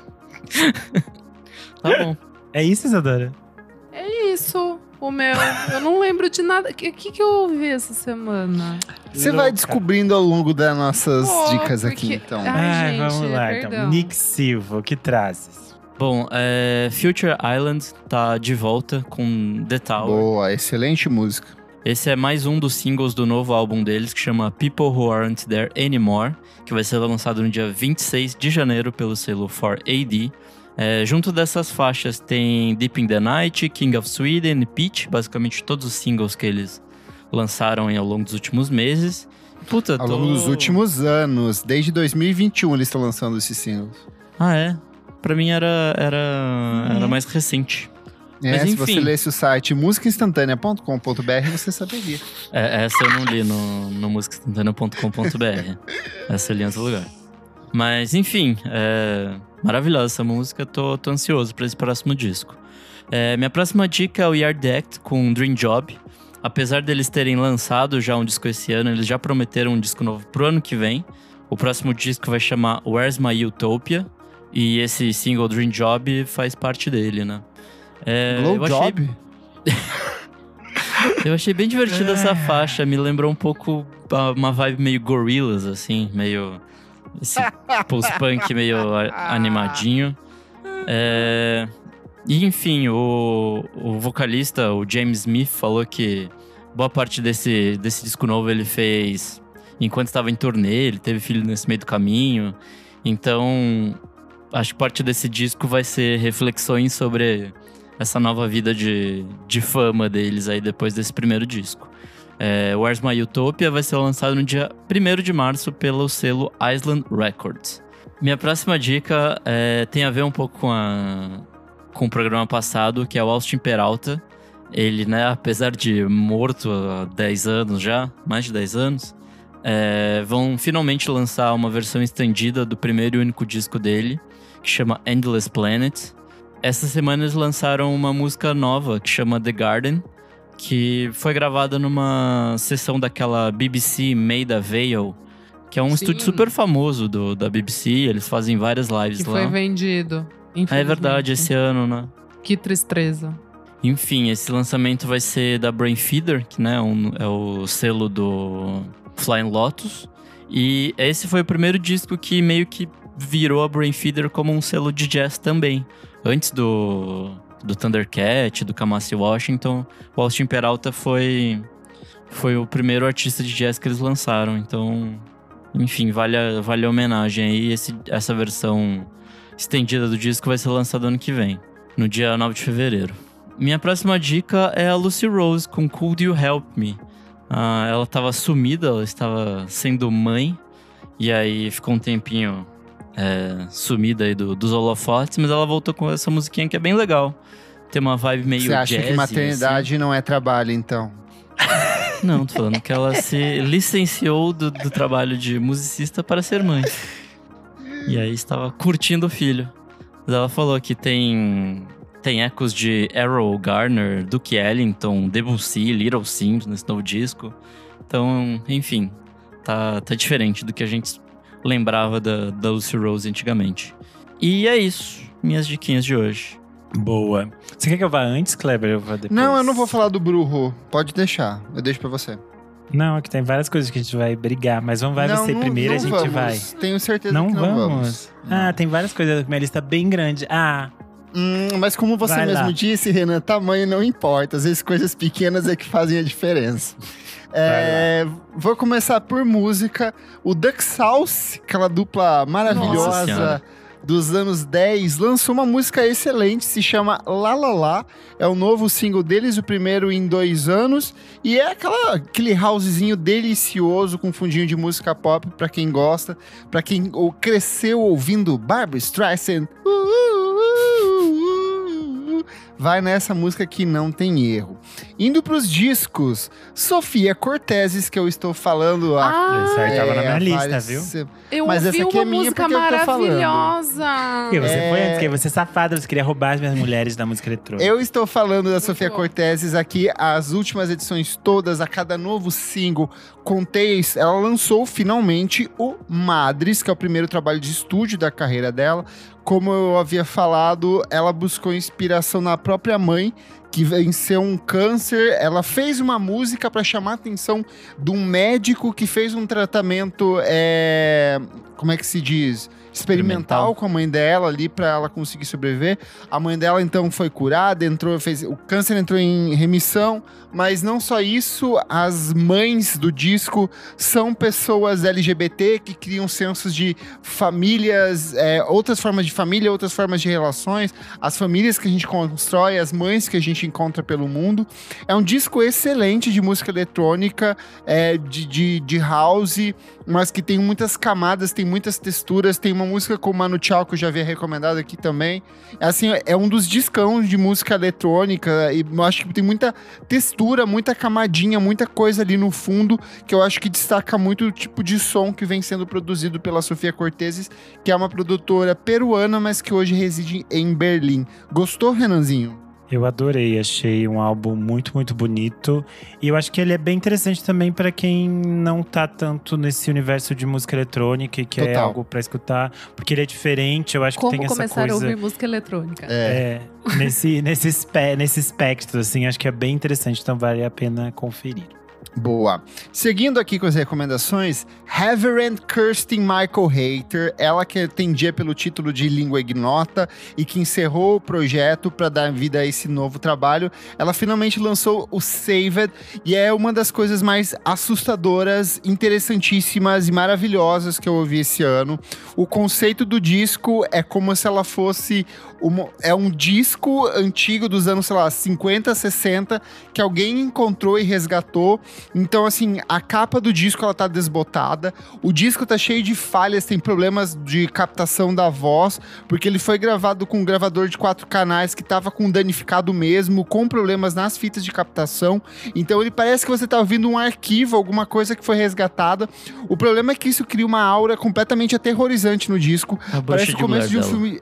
Nossa, parece muito. Tem momentos que parece que eu tô ouvindo é, aquela cena no, do, do Evil Dead, que eles encontram o disco no fundo do, da cabana, Ai. começa a tocar e começa a dar umas falhas, assim, então você fica meio arrepiado assim, ouvindo. O disco, ela interpreta uma, uma reverenda, uma pastora evangélica fervorosa, recém-convertida, que acabou encontrando a iluminação. E é muito curioso, porque ele é ao mesmo tempo um disco satírico, só que ele funciona meio que como um exercício de libertação Porque o, o, o conceito do Língua Ignota era que ela fosse um, que fosse um projeto onde ela tratasse de todos os abusos e das violências domésticas que ela sofreu ao longo da vida. Então ela falou, cara, eu não consigo mais seguir com esse projeto, isso é muito doloroso para mim. Então ela deu fim ao Língua Ignota e deu início a esse novo projeto justamente por isso. E marca muito dessa relação dela de buscar por uma nova fase na carreira tem elementos de, de folk dos Apalaches, elemento de country gótico. Então, assim, é um disco riquíssimo em detalhes, tem muita coisa, muita camada ali no fundo dele. Recomendo muito ouvir Reverend Kirsten Michael Hater, Save It. E por último, o disco novo do I'd Nothing, que eu pensei que o Nick Silva ia trazer aqui, que é o Hold, disco gostosinho de dream pop, com fundo mais voltado ao synth pop, tem ecos de New Order ali, fala muito sobre a maturidade e a, e a paternidade vivida pelo Jack Tatum. E para quem gosta do, do Wild Nothing, assim, gosta de Terno Rei, gosta dessas bandas que revisitam os anos 80, vai de cabeça nesse disco. Minha amiga Isadora também, eu acho que vai adorar. Eu consegui ouvir só umas duas vezes ainda, não tenho minha opinião. Mas eu, do que eu ouvi, eu gostei, assim. Achei bem interessante. Boa. Renan O Guerra, aquele que adora uma coisa pequena nas mãos. Nem só pequenas. É, vamos lá, começar pelos singles. É, a Papisa lançou um novo single chamado Melhor Assim, com produção do Felipe Puperi, que é o Tágua Tágua, né? Eu achei bem gostosinho, ele abre caminho para o novo trabalho da Papisa, que já participou aqui do podcast junto com a outra Papisa, no episódio que a gente falou sobre signos. Achei bem interessante, estou curioso pelo que ela vai lançar a seguir. E que É, já quem participou também aqui do episódio sobre é, mulheres na música, sobre espaços não tóxicos para as mulheres, lá no comecinho do lá no nosso comecinho, é verdade. Quem também lançou single foi as meninas do Le Serafim. Elas lançaram Perfect Night, que é uma música lançada em parceria com o Overwatch 2. E é curioso que o clipe elas estão é, ora humanas, ora personagens de videogame. E achei bem divertidinho para quem tá acompanhando as coisas do Le Serafim, que é um grupo de K-pop que eu já recomendei por aqui. Eu acho super divertido o trabalho deles. Nossa, esse jogo morreu. Que bom que pelo menos tá rendendo música boa. Porque olha, não entendo de games. Isso aí é só Mas publicidade. entende então. de gays. De gays, sim, mas de gamers, não. Enfim, vamos aos EPs. É, na, na, na verdade, é, tá quase entre EP e entre single. Aqui eu vou ficar no meio do caminho antes de entrar nos EPs, que é o fato de que a Cat Power tá preparando esse. Tá preparando, Ai, não, vai lançar esse disco. toma cuidado que o Kleber é, é polícia de single, hein? Não pode falar é porque que é esses esse são é single. É que são singles, é que eles estão juntinhos e a gente não tinha citado nenhum deles ainda por É. aqui. Achei reunir eles todos aqui. Mas vocês vão encontrar como Mr. Tambourine Man e Like a Rolling Stone, da Cat Power. Porque ela tá fazendo um Ela fez um disco chamado é, Cat Power Sings Dylan. É, foi gravado no Royal Albert Hall no ano passado ainda. E foi gravado ao vivo. E ela vai lançar agora no dia 10 de novembro. E ela resgata esse repertório cantado pelo Bob Dylan numa gravação icônica de 1966. E acho super interessante, são alguns meio que quase standards do, do Bob Dylan, mas eu sempre acho interessante quando a Cat Power se coloca nesse espaço de regravar coisas clássicas e antigas. Eu acho sempre que ela tem um olhar muito interessante e gostei muito da versão dela de Like a Rolling Stone, Perfeito. então vale conferir. É só um complemento, esse disco do Dylan que ela tá revisitando, ele é na verdade um bootleg dos anos 60 que marca a transição do Dylan da fase folk para fase elétrica. Ele foi um disco mega polêmico na época. Eu acho muito curioso como as pessoas se revoltaram pro cara, o fato do cara estar tocando guitarra. Pô, Enfim, teve um protesto é- aqui no Brasil. É, eu sei, eu acho muito engraçado isso. Mas é, tinha. As pessoas acreditavam que esse disco foi gravado em um lugar, mas depois eles descobriram que na verdade foi em outro. E aí agora ela tá recriando meio que na íntegra essa apresentação dele. A, a Cat Power já regravou o Bob Dylan em vários outros momentos ao longo da, ca- da carreira dela, seja nos discos de versões que ela lançou, quanto nos próprios trabalhos de estúdio. Assim, e ela mesma já falou que o Dylan é meio que é a, a- a pedra fundamental do que é a carreira dela, de, do que é compor, entender música. Ele é essencial pra ela. Assim, tô adorando todas as versões que ela lançou até agora. Eu também. Boa, agora sim, EPs de verdade. É, o Arthur Nogueira se reuniu com um artista chamado Lucas Simões. Eles lançaram um EP chamado A Vida Não É Bela. Ele é basicamente voz e guitarra. E aí tem algumas composições é, originais do Arthur com parcerias. E eu gostei muito de uma regravação que ele fez da Marina Lima para Dois Durões Lagoa, que é uma faixa que estava no disco Setembro dela de 2001. E achei que ficou muito bonita, então A Vida Não É Bela. É, quem também lançou um EP foi o R Kills, que é uma das metades do Cyber Kills, aquela dupla de música eletrônica que produz para vários artistas, coisas com a Pablo, com outros artistas LGBTQIA+. E ele lançou um EP so solo sobre sob esse nome de R Kills, que se chama Machine. Achei bem interessante, é bem mais eletrônico, mais pesado assim do que as coisas que ele lança com, como Cyber Kills. E tem uma conversa, algum diálogo ali com música latina, com o universo do funk, esse funk de São Paulo. Tem participação do MCGW numa faixa ótima chamada Lance Maconha. Também interessante, Machine do R Kills. Como eu, eu vou relembro sempre, o Kleber organiza todos os links aqui embaixo, então se vocês não entenderem algum nome, nome, é só clicar ali que ele deixa separadinho para vocês. De discos, o Brujó ou Brujo, não sabemos ainda como se pronuncia, lançou seu disco homônimo. Eu tinha citado por aqui o single anteriormente. Esse é um projeto dos irmãos Joana Queiroz e Bruno Qual. Eles ficaram é, num processo meio imersivo, numa floresta no, durante a pandemia e gravaram esse trabalho que conecta tanto uh, esse, esse lado de música instrumental com pesquisas de música eletrônica. E é interessante que os sons do ambiente também invadem o disco, assim. Então é muito interessante. É bem imersivo, assim, meio meditativo. Acho que é para quem gosta daquelas coisas tipo Larage, que eu já indiquei por aqui. Acho que vai curtir bastante. Eu gostei muito. Gostei demais também. Um disco que eu tinha deixado passar, mas saiu acho que na semana passada, é o novo disco do Ed Mota, é o 14 álbum da carreira dele, o Behind the Tea Chronics. O Ed é essa figura meio polêmica, as pessoas gostam dos memes, mas às vezes as pessoas não ouvem os discos. E ele é um artista muito foda. E nesse caso, é um trabalho inteiro em inglês que ele fez inspirado em, em filmes e séries que ele gosta muito, porque além de maluco por música, ele também é maluco por vinhos, séries e filmes. Uhum. E é bem interessante, passei por esse universo do soul, do jazz, essa coisa meio grooveada, que é bem o clássico do Ed Mota, mas é um disco muito, muito bonito. É, quem também lançou disco é a Marina Herlop, que é uma artista catalã. Ai, o muito se bom. chama Nekuja. É bem experimentalzão, assim, é uma coisa mística. Necurra. Necurra? Ih, Necurra.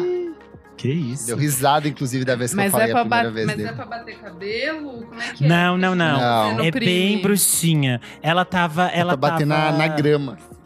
É, ela tava tipo assim: ah, estou na minha varanda pensando, não quero mais ser artista. Será que eu viro jardineira? E aí ela começou a pensar em como plantar sementes a partir das canções dela. Eu- isso que eu estou falando é sério, tá? Isso tá no. É real, tá no texto de dela. apresentação. Tá. É, tá no Bandcamp dela.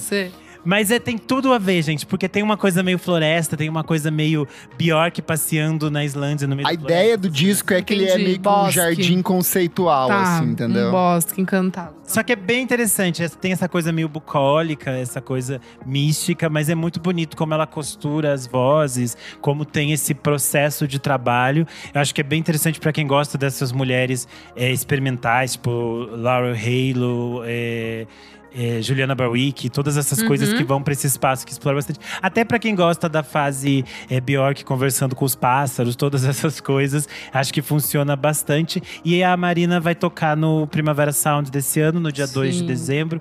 Então, para quem quiser um showzinho conceito, já anota aí no seu esquema. Além disso, saiu um outro disco que é o encontro de um artista brasileiro, o Paulo Novaes, com um artista português chamado Janeiro. O disco se chama Protocolar Volume Ai, 2. Eu achei bem interessante. Eles Eu têm gosto de Paulo é- Novaes.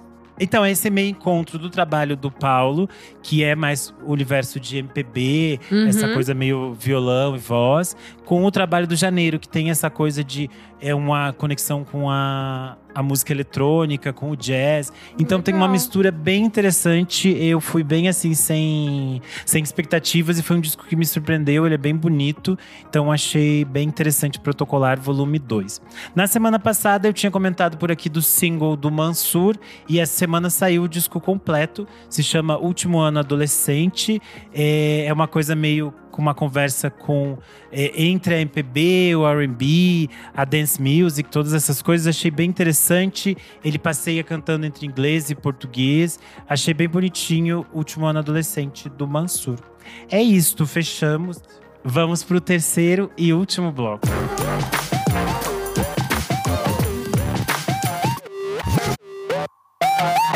Começando o nosso terceiro e último bloco, você precisa ouvir isso. Nick, o que, que é esse bloco? Nesse bloco a gente dá dicas atemporais de qualquer coisa. Boa, o que, que você traz? Bom, duas coisinhas. A primeira é ainda inspirado no programa da semana passada sobre jazz. Eu vou resgatar um disquinho que eu acho muito legal, que é de jazz japonês, um cara chamado Ryo Fukui, com um disco chamado Scenery, de 1976. É uma capa absurdamente linda, assim, um dotone vermelho e tal. Depois de você já, já estar iniciado, depois do programa passado, né? É, e para quem gosta de Bill Evans, John Coltrane, essas coisinhas meio model jazz, bebop, cool jazz, vale muito a pena, assim. São, são poucas musiquinhas, mas são todas muito boas. É, é um disco bem interessante. É o primeiro dele. É um disco que ficou meio esquecido, assim. Tipo, a galera mais redescobriu ele do que ouviu na época. Então, é um, é um disquinho que vale a pena. E minha segunda dica é para quem está em São Paulo nesse final de semana. Nos dias 4 e 5 de novembro, vai acontecer na Biblioteca Mário de Andrade a Feira Miolos. É, eu gosto bastante, é uma, é uma feira de não só quadrinhos, mas de quadrinhos e, e artistas gráficos é, de todo o Brasil. E aí, enfim, são esses dois dias, das 11 às 19, é, rola lá venda e mostra de, de muito material interessante. Eu acho que eu já falei, eu devo ter falado ano passado sobre essa feira e vale muito a pena. Sábado e domingo, se tiver de bobeira em São Paulo, vá nessa feirinha que é bem legal. E é isso. Boa! Renan Guerro, o que, que você traz? Bom, é, no dia 8 de novembro se inicia a 31ª edição do Festival Mix Brasil. É, eu já falei dele aqui em outros anos. É o Festival de Cultura da Diversidade, é um dos maiores festivais de cultura da diversidade da América Latina. É um momento super importante. Acontecem muitas coisas pela cidade, algumas coisas acontecem de forma online, mas tem muita coisa aqui em São Paulo. Então tem é, peças de teatro, exposições, tem experiências imersivas em realidade virtual, tem o show do Gongo com a Marisa Hort, todas essas coisas clássicas. E obviamente eu fico imerso na é, mostra de cinema, que sempre tem estreias muito importantes. E esse ano tem algumas coisas muito legais na na lista de filmes que vão ser exibidos. Um dos filmes que vai ser exibido é O Peixe Abissal, que eu já recomendei por aqui, que é o documentário sobre o Luiz Capucho, que é muito lindo. Quem puder, quem tiver oportunidade, assista.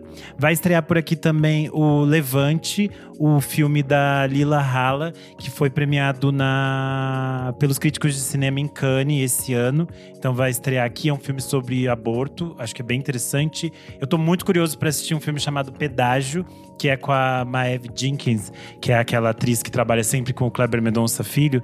É um filme em que ela é uma moça que começa a cometer crimes para juntar dinheiro e poder mandar a filha dela para um processo de cura gay. E do agora essa semana saiu também as, a mostra internacional. Vai ter, por exemplo, um filme dirigido pelo Paul Preciado chamado Orlando, minha biografia política. Tem também um novo filme da Caterine Corsini, que se chama De Volta a Córcega. Ela tinha lançado anteriormente A Fratura, que eu acho que, se eu não me engano, eu também indiquei aqui.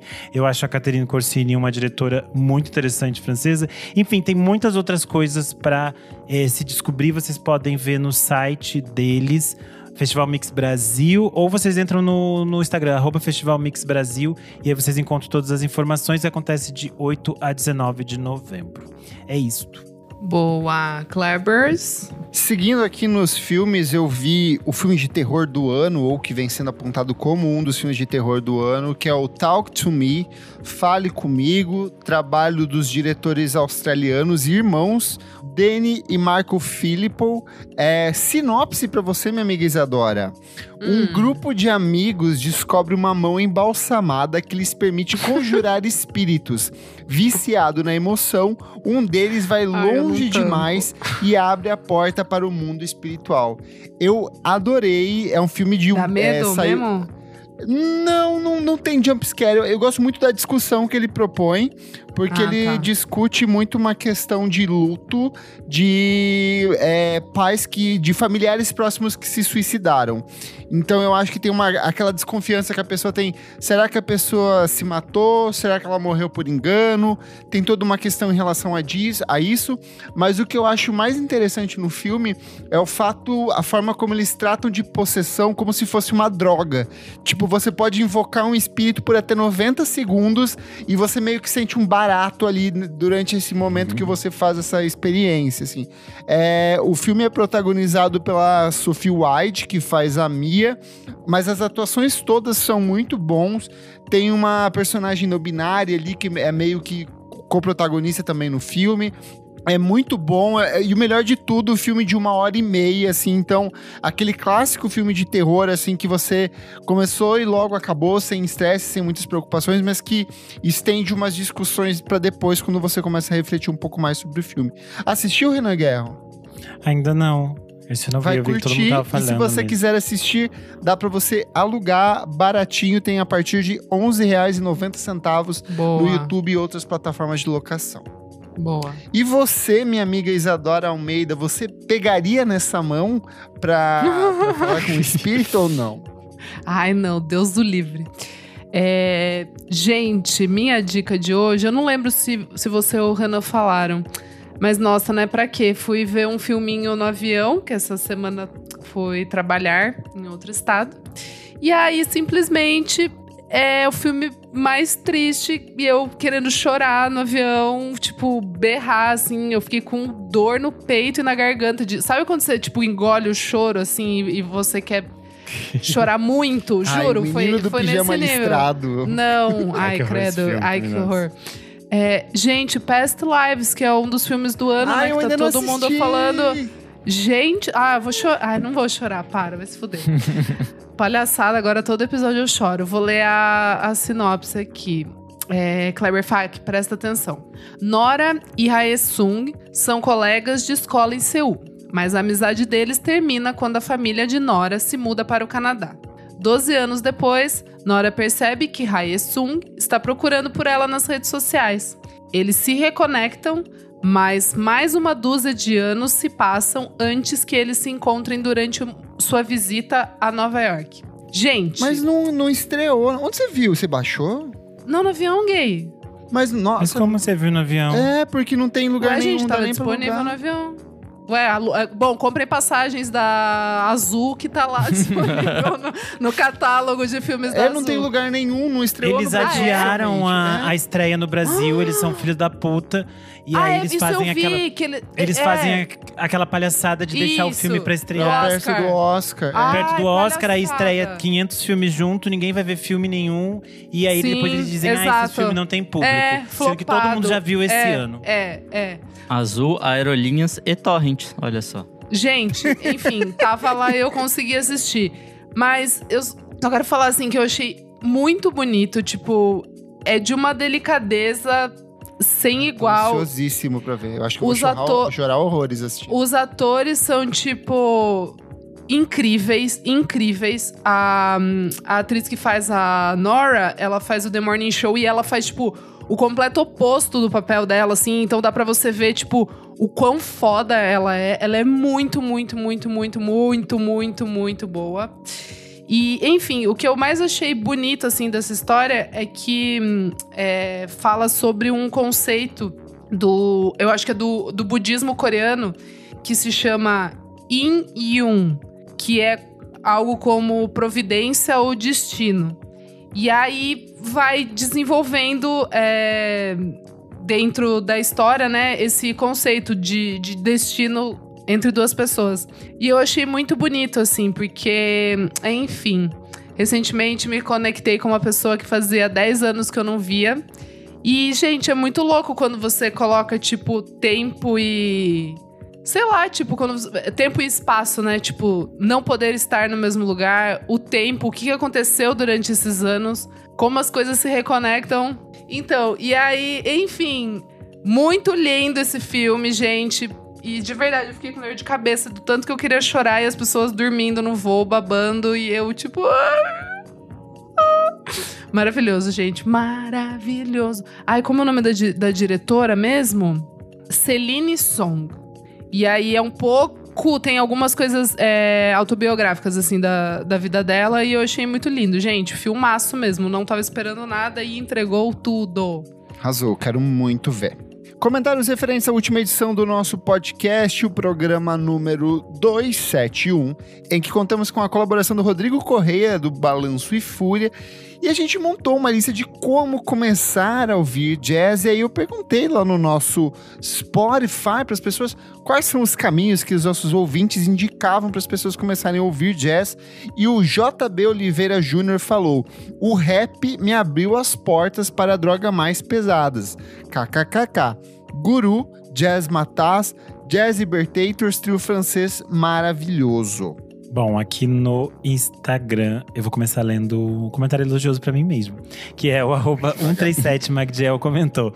Renan Guerra, te amo. Eu era uma pessoa garimpeira ao extremo, que não dava conta de tudo que descobria. E hoje tem um filtro de só ouvir, se for ouvir coisa que nunca tinha ouvido antes. Se tiver mulher na formação ou pessoas queers. Aí eu tava ouvindo o programa e pensando, caralho, é tudo homem, né? Esses nomes, tudo que eles estão falando. Tava afim de umas dicas de jazz. Aí vem o Renan no final do programa e, pô, o Tom ele dica só com mulher. Fiquei muito feliz. Obrigado e siga sempre assim, meu querido. Cheiro pra você. Obrigado, adorei. Hum. Comentário da Carla Lima, ela falou. Nossa, eu amo as dicas do Kleber. Sou apaixonada por tudo que ele traz. O Kleber é o melhor participante desse que invejosa! Inve- Louca! A Rodrigo apresentadora inventando comentário. Ai, ai. Comentários by Rodrigo aqui. É, comentário da- Comentários da Carla Lima. Ela falou: Gente, estava ouvindo a trilha do Cowboy Bebop dois segundos antes de ver o tema do episódio. Acho incrível pra começar porque é bem animado. Boa. O Underline Rodrigo Bege falou: curti demais o episódio. Comentário do Samuel Valery. Ele falou: Qualquer disco de hard bop. O arroba das. Das que Lucas, Lucas da Ascensão, né? Falou: essa série de como começar é boa demais. Episódio primoroso, galera. Ai, obrigado. Comentário do John Dantas. Minha porta de entrada foi o Time Out do Dave Brubeck Quarter. Amo! Ó, aí, ó, o, o 137 McGel, ele também comentou aqui marcando o Omnis Canid, e aí ele marcou ele falando que falaram ele do episódio. Maior e aí, site de downloads criminosos e autorizados do Brasil. Nossa, esse é velho, hein? Tem mais de 10 anos já, ixi. E aí o Magdiel marcou falando que foi o menino Kleber que citou. E o Aí, ó. Omnis Canid falou: o nome é re- reciprocidade. E aí ele comentou depois, posteriormente, depois que ele ouviu o episódio, falando: Voltei pra dizer que Bituca diz que jazz significa liberdade. Achei que vocês gostariam da info. Perfeito. Tudo. E por último, comentário aqui no Spotify do Alexis Vaz. Ele deu duas dicas. Miles Davis com Beaches Brew, excelente. E Naergia com Bloom, em especial o single River Fest. A arroba Off The Door aqui pra fechar, comentou como dica o disco da Ana Mazotti, Ninguém Vai Me Segurar, que é descasso. Ai, tudo já recomendei aqui. E comentário aqui, ó, do Benjamin Arrola. Ele falou: odeio Renan Guerra. Eu vou ser ridícula! Eu sou o arroba KleberFac no Twitter e no Instagram. Dicas diárias de música todos os dias. E você também acompanha meu site musicainstantanea.com.br. Eu sou arroba Almeida Dora no Instagram, Almeida Dora Underline no Twitter. E é isso. Ah, sou eu. Eu sou Underline Renan Guerra no Instagram, no Twitter e no TikTok. Eu sou o Underline Nick Silva no Twitter, Nick Silva no Instagram. E você lê meus textos lá no Monkey Bus. Não esquece de seguir a gente nas nossas redes sociais, arroba podcast VFSM em tudo. Segue a gente na sua plataforma de streaming favorita e, se puder, seja um de nossos maravilhosos apoiadores. Você tem acesso a programas lançados com bilênios de antecedência, participa do nosso grupo fechado para apoiadores, ouve fofocas exclusivas sobre artistas aqui e participa ouve, das gravações. Ao... e participa aqui das gravações ao vivo. Como ele, que está cada vez mais musculoso nessa foto, o Marco Antônio Gomes, como o Gabriel Benevides, como o Eduardo Távora, como o Emerson Barbosa, como a Tuane Malman, o Leonel Moura, o Valmor Viana, o Jefferson Kozenieski, o Fabrício Neri e a Beatruzes, ela que foi uma das protagonistas da série Skins. Muito obrigado pela sua audiência e até a próxima edição do nosso programa. Até a próxima. Tchau, tchau. Tchau, Tchau. Tchau.